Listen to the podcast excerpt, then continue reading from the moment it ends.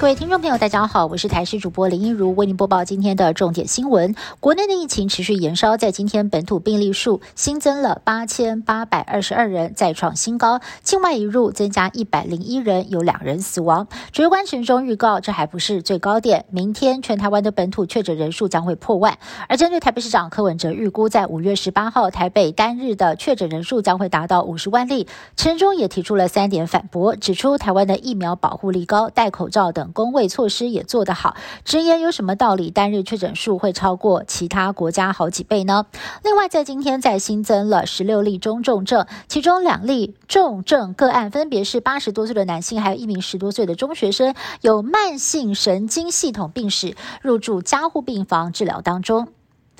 快筛实名制在明天正式上路，在全台湾四千九百零九家药局，还有五十八间卫生所开卖，每间药局每天限售七十八份。大人或小孩都能够凭健保卡购买，每张卡每个月限领一份，一份有五 G 快筛，总共五百块钱。同时会采取分流购买模式，身份证尾数单号的人可以在一三五购买，双号则是在二四六。星期天则是所有的人都能买。虽然说能够请家人来代买，但是排队的时候还是一人一张卡，不能够一次手持多份健保卡来购买，就怕掀起排队抢购潮。指挥官陈中呼吁。一个家庭购买一份就够了，不必每个人都买。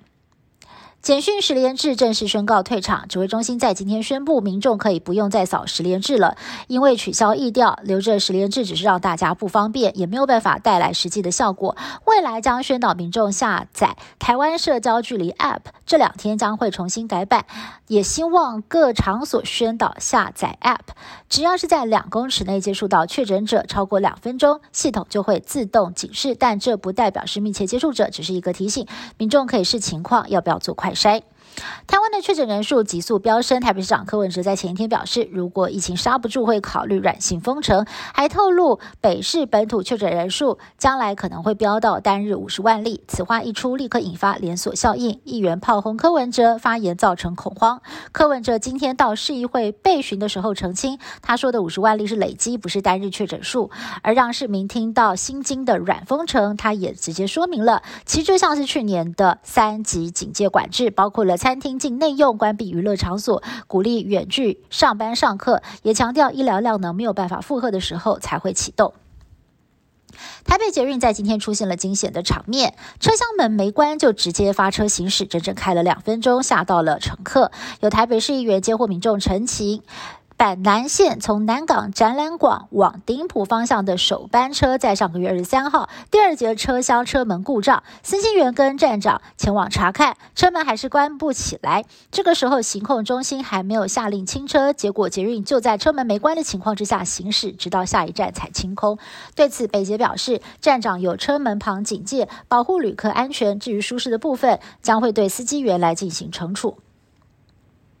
中国大陆上海在今天再通报了一万三千五百六十二例确诊，虽然确诊数已经连续四天下降，还创了三周以来的新低，但是北京当局仍然坚持要清零。为了要揪出病毒，上海市民重复一轮又一轮的做抗原快筛跟 PCR，有越来越多的民众失去耐性，拒绝再下楼排队做检测了，结果被上门的工作人员连拖带拉送进警察局。还有一名来自外地工作的女子，原本住在上海的雇主家，日前因为雇主。确诊让他顿时失去了去处，居然就在电话亭内住了整整五天。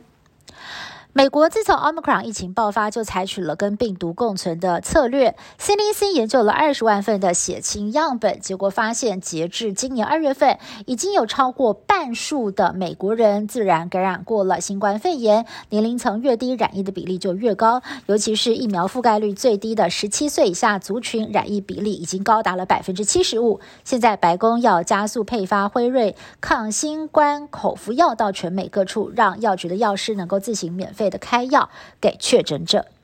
以上新闻是由台视新闻部制作，感谢您的收听。更多新闻内容，请您持续锁定台视各界新闻以及台视新闻 YouTube 频道。